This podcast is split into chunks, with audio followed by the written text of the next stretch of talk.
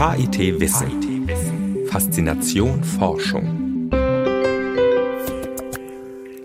104.8 Radio KIT heute im Wissensformat und ein wenig verspätet aus technischen Gründen, die uns jetzt aber einfach nicht weiter befassen sollten. Am Mikrofon begrüße ich euch jedenfalls die Jennifer Watzecher. Wir befassen uns heute mal wieder mit Big Data. Dieses Mal schauen wir uns an, was in sozialen Netzwerken abgeht. Wir kümmern uns außerdem um Erdbeben sowie um die Frage, inwieweit Sport und Intelligenz tatsächlich zusammenhängen. Außerdem haben wir eine weitere Folge unserer Reihe Wissen auf den Punkt gebracht im Gepäck. Musikalisch gesehen gibt es heute eine extra Portion Klassik auf die Ohren, nicht nur hier der Musikhochschule zum Trotz, sondern weil das einfach entspannt und gut ist. Viel Spaß beim Zuhören euch allen.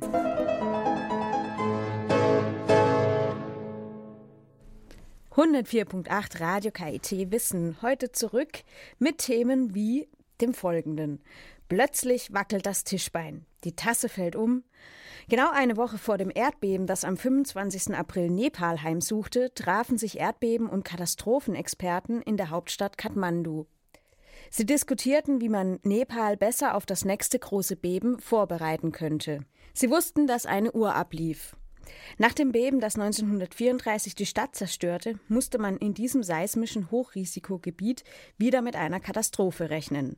Was die Wissenschaftler nicht wussten, war, wie bald ihre Vorhersagen schreckliche Wirklichkeit werden würden. Ein Beben exakt zeitlich und räumlich vorherzusagen, ist nach dem gegenwärtigen Stand der Wissenschaft schlicht unmöglich. Das hat Radio KIT-Reporterin Susanne Radoslave Rados Savlevich vom Geophysiker Andreas Schäfer erfahren. Es gibt ja immer diesen, diesen lange gehegten Wunsch der Erdbebenvorhersage. Da muss man erstmal sagen, wie definiert man überhaupt diese Vorhersage? Wenn man sich eine Erdbebenvorhersage in der Art wie eine Wettervorhersage vorstellt, das heißt nächste Woche Dienstags Magnitude 6,3 irgendwo in der Molukkischen See, das geht absolut überhaupt nicht. Das ist jenseits von allen Kenntnissen, die wir haben und da sind wir auch Jahre, wenn nicht Jahrzehnte oder vielleicht sogar Jahrhunderte oder überhaupt davon entfernt. Auf der anderen Seite kann man eine Erdbebenvorhersage in dem Sinne treffen, dass man sagt, dass in einer bestimmten Region die Wahrscheinlichkeit für ein Erdbeben die nächsten Jahre erhöht ist. Das kann man allgemein daran festmachen. Es gibt die Theorie des sogenannten Seismic Cycle, also des seismischen Zyklus, dass in vor allem Regionen mit regelmäßiger Erdbebenaktivität, das sagte der Name regelmäßig, dass Erdbeben ab einer bestimmten Stärke in gewissen Zyklen auftreten, beispielsweise alle 200 Jahre. Wenn man eben weiß, das letzte Erdbeben war 1780, dann kann man sich ja vorstellen, dass wenn es die letzten Jahre noch keines gegeben hat, dass für die Zukunft die Wahrscheinlichkeit für ein Erdbeben entsprechend hoch ist. Also wenn Sie sagen, es ist schwierig, Vorhersagen zu treffen, das ist halt keine Wettervorhersage. Welche Möglichkeiten gibt es, außer dass Sie jetzt da ein bisschen auf die Statistik zurückgreifen, darüber hinaus? Gibt es eine, eine gewaltige Anzahl von verschiedenen Möglichkeiten. Zum einen die klassischen physischen Messmethoden. Also wenn man sich zum Beispiel vorstellt, dass bei einem Erdbeben ein Beispiel wäre die Geoelektrik. Mhm. Da treten dann geoelektrische, geomagnetische Phänomene auf, die kann man messen. Und das ist eine Veränderung in der Erdkruste und die kann man mit Geräten tatsächlich im Vorfeld von Erdbeben aufzeichnen. Das tritt bei manchen Erdbeben auf, aber mhm. auch nicht bei allen. Mhm. Und daher ist das jetzt keine allgemein mögliche äh, Vorhersagemethode. Und das sind man muss schon Glück haben, dass man gerade ein Erdbeben mit so einem Phänomen aufzeichnet. In der Regel merkt man, weil zufällig in der Gegend eine Messung war, sei es vielleicht durch Erdölbohrung oder ähnliches, dann, dann hat man so etwas aufgezeichnet, oh, man hat ein Vorhersagesignal bekommen. Und dann stellt man das Gerät irgendwo anders hin, wo regelmäßig Erdbeben auftreten, und dann kommt einfach nichts. Also das ist ein, ein, ein Phänomen, das mit auftreten kann, aber kein eindeutiges Signal ist. Mhm. Ein anderes Beispiel, was auch ziemlich berühmt ist, ist die Vorhersage mit Tieren. Das haben vor allem die Chinesen sehr weitläufig in den 60er, 70er Jahren gemacht. Und da gibt es ein sehr positives als auch ein sehr negatives Beispiel.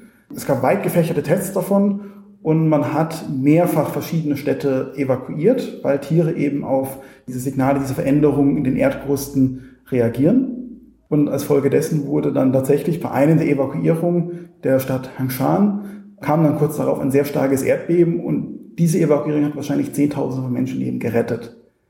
Und da war die wissenschaftliche Community, war da natürlich in heller Aufruhr. Die Chinesen haben es geschafft. Und ein paar Jahre später gab es das Tangshan-Erdbeben. Sie haben dieselben Methoden fortgesetzt. Tangshan-Erdbeben hat es nicht geklappt und hat 200.000 Todesfälle zur Folge gehabt. Also Tiere sind eine Möglichkeit, als Indikator zu verwenden, aber auch nicht allgemein möglich. Auf der anderen Seite gibt es Computermodelle, die natürlich die, die seismische Aktivität überwachen, zum Beispiel Signale in der Erdbebenhäufigkeit aufnehmen. Das heißt, treten auf einmal Erdbeben einer bestimmten Magnitude häufiger über eine bestimmte Zeitperiode auf oder treten sie näher beisammen räumlich auf oder gibt es allgemeinen Anstieg der Magnitude oder plötzlich sind gar keine Erdbeben mehr da, baut sich da eine Spannung auf.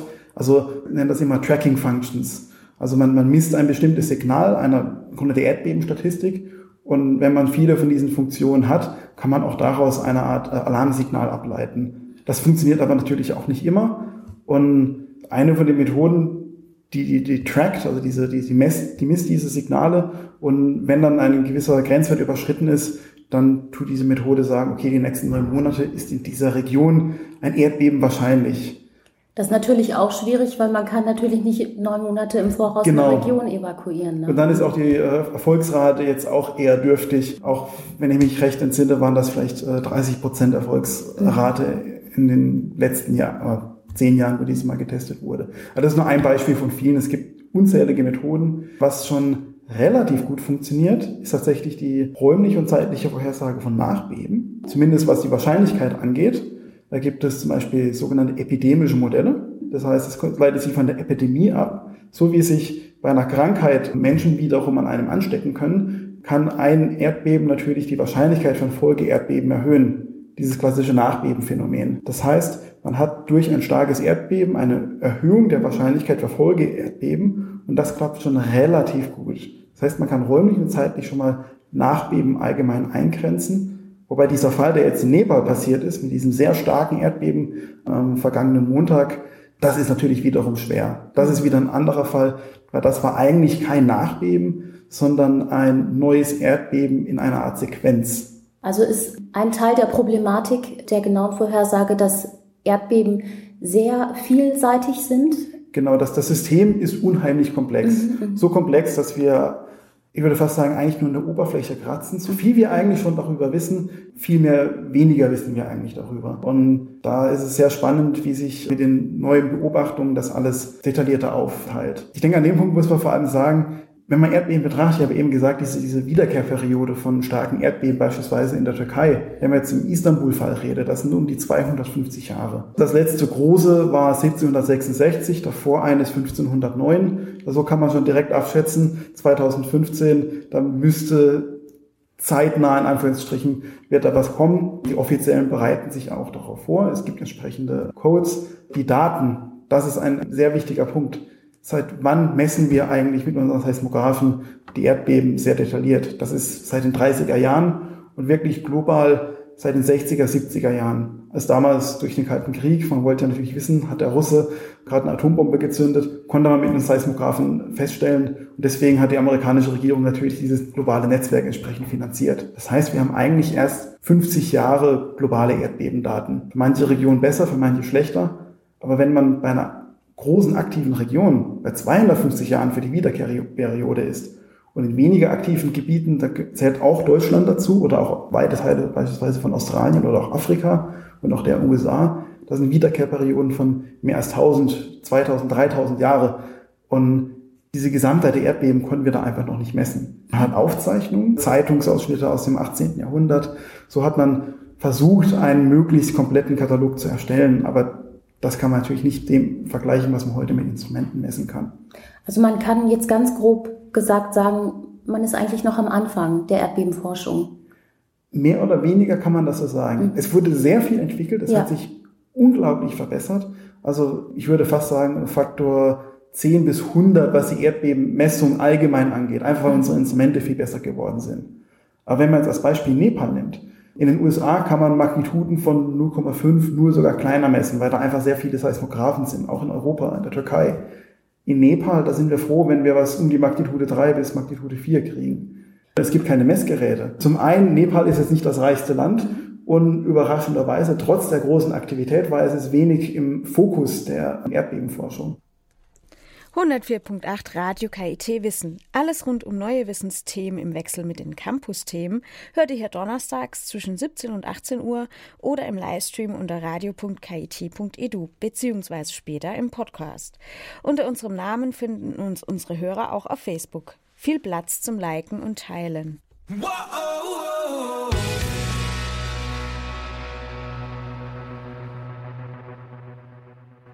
Big Data, ein Begriff, der in letzter Zeit oft zu hören ist. Als diffuse Bedrohung von Geheimdiensten, als zentraler Begriff eines Booms im Silicon Valley, als treibende Kraft hinter den Algorithmen von Facebook. Von einer anderen Perspektive hört man hingegen selten, der wissenschaftlichen nämlich.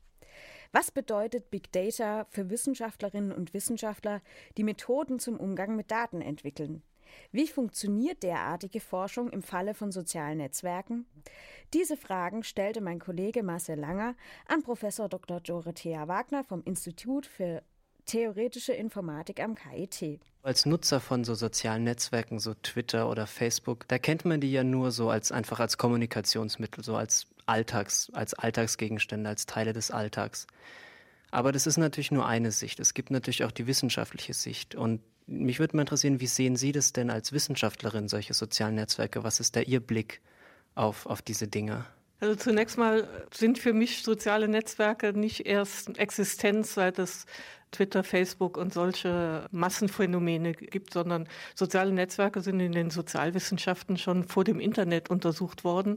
Und insofern ist mein Blick einfach darauf, mit meinen Methoden zu helfen, zu verstehen, wie Interaktionen zwischen Akteuren funktionieren, äh, wie soziale Netze entstehen, wie sie wachsen, was man daraus ablesen kann. Mich würde noch interessieren, also wie, wie sehen solche Daten eigentlich konkret aus? Also man bekommt es ja öfters gesagt, da gibt es dann die großen Daten, die Big Data aus den, aus, aus den sozialen Netzwerken. Aber was sind es konkret für Daten? Also was, was nehmen die für eine Form an? Wir betrachten einerseits die Daten ganz abstrakt als Netzwerke, also Akteure und Verbindungen zwischen Akteuren. Die Grunddaten, wie wir sie für unsere Algorithmen betrachten, sind Netzwerke oder Graphen, ja, einfach Punkte und Beziehungen dazwischen. Die sind so groß, die fallen unter den äh, Oberbegriff Big Data heutzutage, weil eben diese neueren Netze wie Facebook, Twitter unendlich groß sind. Ja. Okay, jetzt haben wir gesagt, wir wissen jetzt ungefähr, was für Daten wir haben. Wir haben Verbindungen, wir haben irgendwelche Graphen.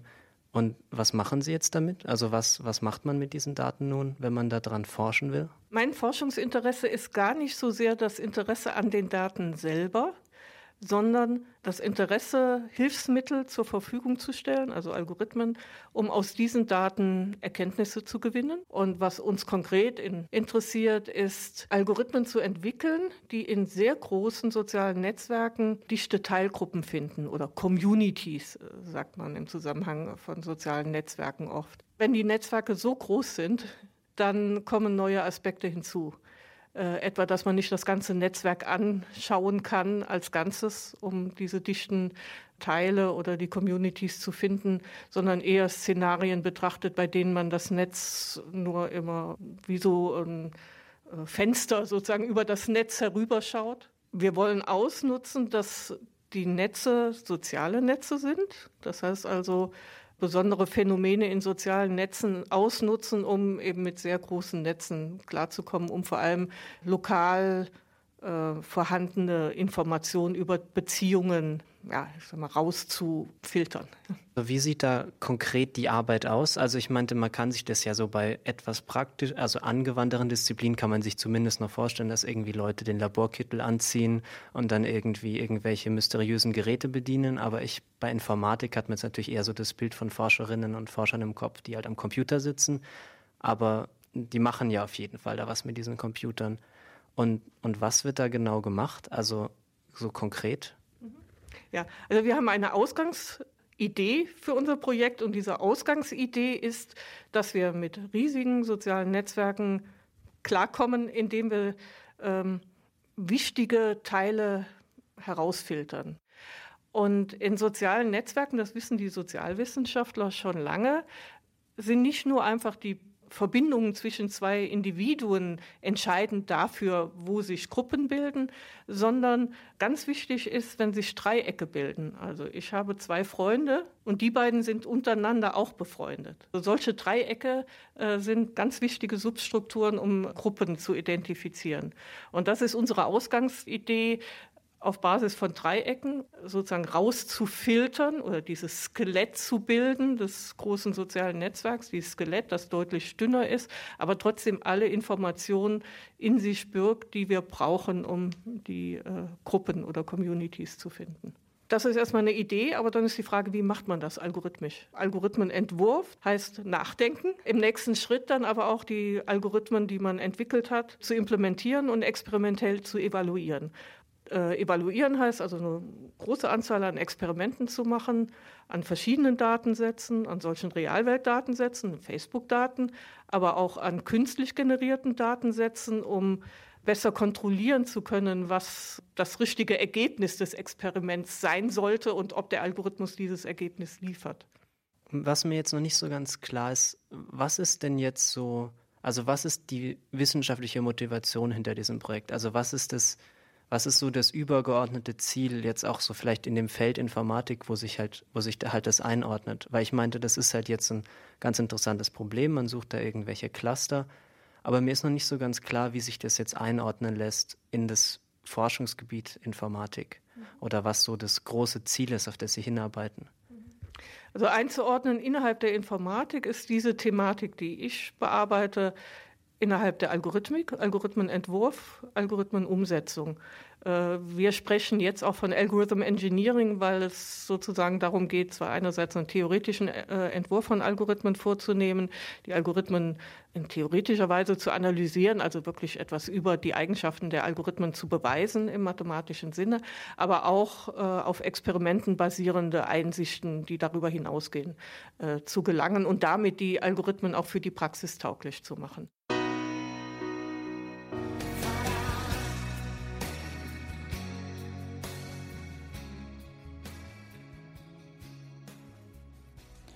104.8 Radio KIT Wissen. Das waren doch jetzt mal schöne Töne bei so einem schönen Wetter. So richtig zum sich in die Sonne legen und den Tag noch zu genießen. Naja, aber jedenfalls bei uns geht's immer rund um neue Wissens- und Campus-Themen. Unter unserem Namen findet ihr uns auf Facebook. Da habt ihr viel Platz zum Liken und Teilen. Und wer die Sendung nachhören will, kann das freitags um 10 Uhr hier auf der Welle 104.8 oder in unserem Livestream unter radio.kit.edu tun. Und den Podcast, den gibt es außerdem nach der Sendung zum Nachhören für euch.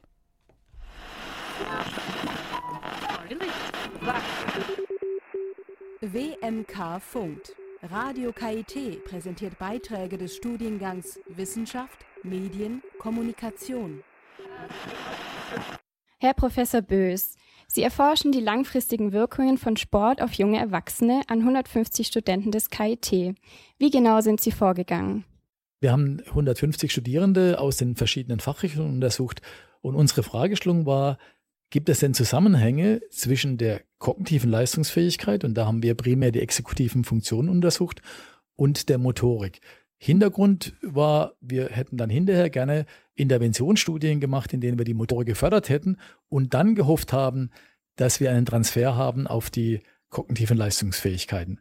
Das hat sich leider so in der Form nicht herausgestellt. Und warum nicht?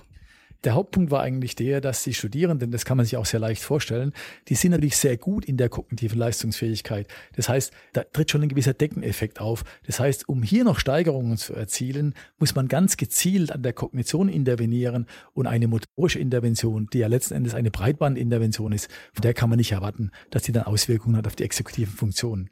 Es sieht ganz anders aus, wenn Sie in Probandengruppen gehen, die hinsichtlich ihrer kognitiven Leistungsfähigkeit eingeschränkter sind. Also beispielsweise, wenn Sie solche Studien machen bei Behinderten, da wissen wir sehr gut, es gibt ganz enge Zusammenhänge zwischen Motor und Kognition. Wir finden auch diese Zusammenhänge im Seniorenbereich, also gerade auch bei Senioren mit eingeschränkter kognitiver Leistungsfähigkeit, also bei Demenz, da wissen wir, dass wir mit Motorik sehr gut auch kognitive Faktoren beeinflussen können. Und wir wissen es auch im frühkindlichen Alter. Also bei Kindern ist der Zusammenhang zwischen Motorik und Kognition auch evident.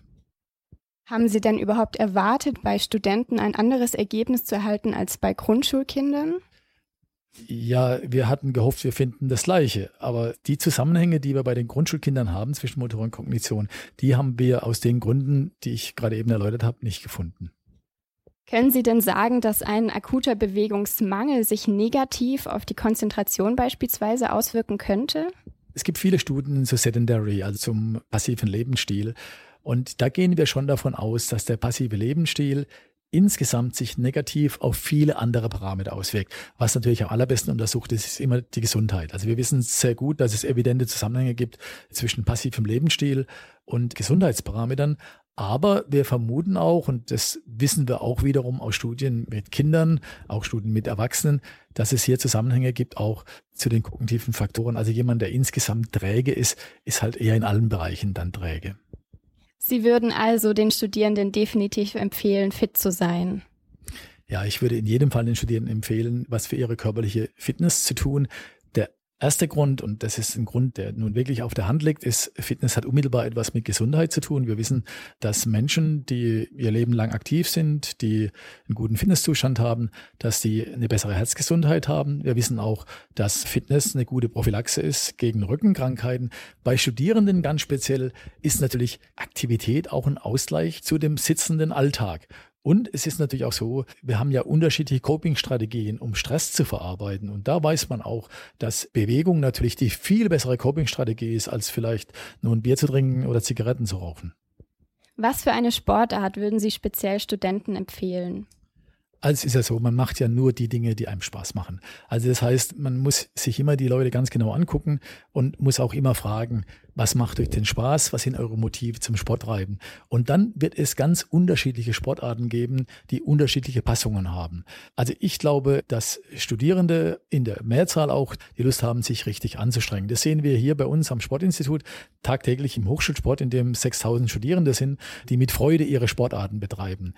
Wenn man den Sport nur als Ausgleich betreibt, nur unter Gesundheitsmotiven betreibt, dann sind am günstigsten immer die sogenannten Ausdauersportarten, also die sanften Sportarten. Aber das ist nun nichts, was ich 22- und 23-Jährigen raten würde. Ich würde denen raten, strengt euch richtig an, dann macht euch das Sporttreiben auch viel Spaß.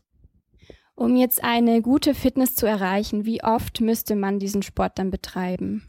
Also gut, die Regeln, die wir inzwischen in den sogenannten Guidelines haben, heißt, man soll eigentlich täglich 30 bis 40 Minuten sich mehr bewegen, als es mein Alltag erfordert. Bei jungen Menschen würde ich sagen, zweimal in der Woche richtiges anstrengendes Training ist sicher das vernünftige Maß. Aber es ist auch wichtig darauf zu achten, dass man nicht nur diese zwei Stunden pro Woche intensiver trainiert, sondern dass man auch mehr Bewegung in den Alltag bringt. Bei Studierenden ist ja der Alltag oft auch günstig. Viele fahren ja mit dem Fahrrad, viele haben längere Gehstrecken zurückzulegen. Also Studierende sind in der Regel nicht die Zielgruppe, die ganz stark unter Bewegungsmangel zu leiden hat. Das war die erste Ausgabe der von Studierenden des KIT-Studiengangs Wissenschaftskommunikation gestalteten Reihe von Expertengesprächen. Meine Kollegin Miriam Künstler hat sich anlässlich dessen mit Professor Dr. Klaus Bös, dem ehemaligen Leiter des Instituts für Sport und Sportwissenschaft am KIT, unterhalten. Und sie haben festgestellt, dass geistige Leistungsfähigkeit durchaus davon abhängt, ob man sich bewegt, egal ob man ein wenig spazieren geht, dass es natürlich auch von der Ernährung abhängt und von dem ganzen Lebenswandel. Natürlich sind Zigaretten und Alkohol alleine nicht gesund, beziehungsweise gar nicht gesund. Und Bewegung gehört einfach dazu. Genau, um damit ihr euch ein bisschen bewegen könnt, gibt es jetzt ein bisschen Musik. Und zwar gibt es ein bisschen Schlager auf die Ohren. Und äh, damit Albani von Roger Whittaker. Gordon Mackenzie's Lied. 104.8 Radio KIT Wissen. Alles rund um neue Wissens- und Campus-Themen immer hier bei uns. Und zwar jeden Donnerstag von 17 bis 18 Uhr auf der 104.8. Unter unserem Namen finden uns unsere Hörer auf Facebook. Viel Platz zum Liken und Teilen. Wer die Sendung nachhören will, kann das freitags um 10 Uhr auf der Welle 104.8 oder in unserem Livestream unter www.radiokit.edu hören. Da kommt die ganze Sendung zum Nachhören für euch.